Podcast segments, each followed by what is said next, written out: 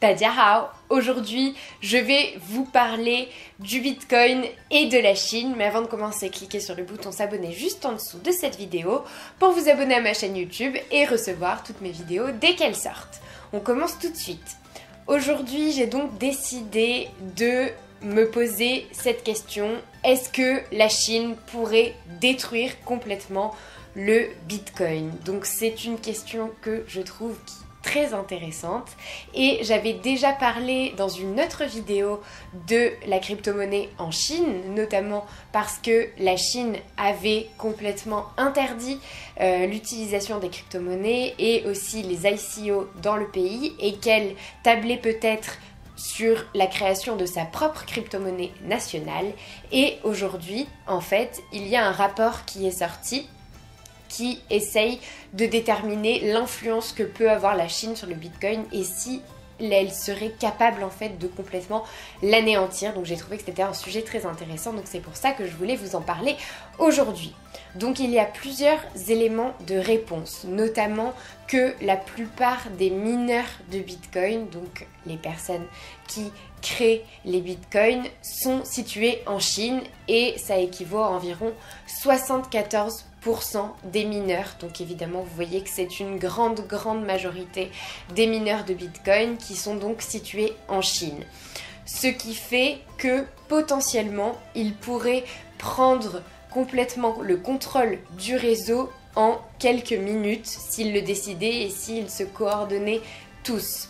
Mais il n'y a pas que ça. La Chine pourrait complètement lancer une attaque de euh, contrôle en fait sur la blockchain et euh, en passant par le bitcoin en empêchant donc certaines personnes de faire des transactions sur euh, la blockchain et en bitcoin. Et ce serait donc quand même catastrophique puisque justement le principe de la blockchain et du bitcoin c'est que c'est un système qui est complètement décentralisé qui n'est pas contrôlé et où n'importe qui peut faire une transaction sans avoir besoin de demander à quelqu'un d'autre. Et là, donc, la Chine pourrait éventuellement prendre le contrôle et censurer donc une partie euh, de ces transactions et ne pas les autoriser. Donc ça, ça peut être un point très compliqué. Et un point qui est encore plus grave, c'est que la Chine pourrait faire en sorte que les transactions ne soient plus anonymes et elle pourrait tenter de forcer les euh, entreprises qui se basent sur euh, la blockchain à récupérer donc l'identité des personnes qui font des transactions sur la blockchain. Et ça ce serait vraiment vraiment un gros problème parce que comme je l'ai dit donc c'est censé être un système qui est complètement décentralisé et anonyme et aujourd'hui, il n'y a pas de moyen de savoir euh, vraiment euh, qui fait quelle transaction. Et si la Chine tentait de rendre la blockchain donc euh, publique, enfin l'identité des personnes qui l'utilisent publique, ce serait un véritable problème et ça n'aurait du coup plus trop de sens de l'utiliser.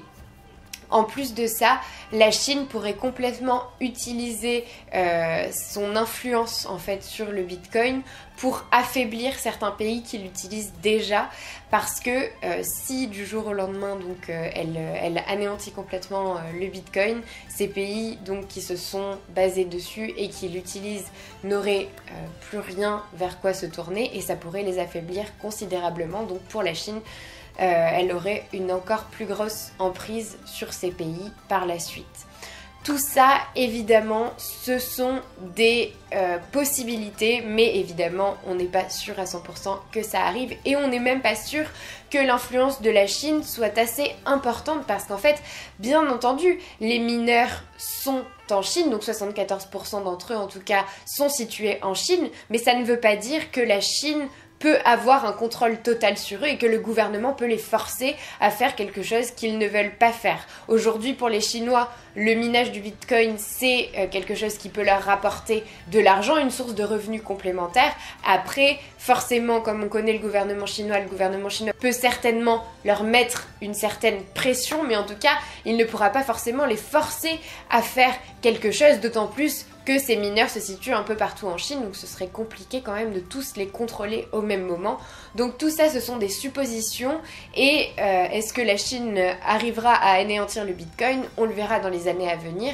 C'est vrai que la Chine met de plus en plus de pression sur le Bitcoin et la blockchain, et le fait que euh, la plupart donc des moyens techniques en fait pour euh, l'utilisation de la blockchain se situent en Chine et peut être en fait un problème. Bon, on ne sait pas vraiment si c'en est un ou pas, mais ça pourrait être un problème parce que si la Chine décide de vraiment contrôler ça, ce sera plus facile évidemment si toutes les machines sont dans le pays que si elles sont à l'extérieur pour les contrôler.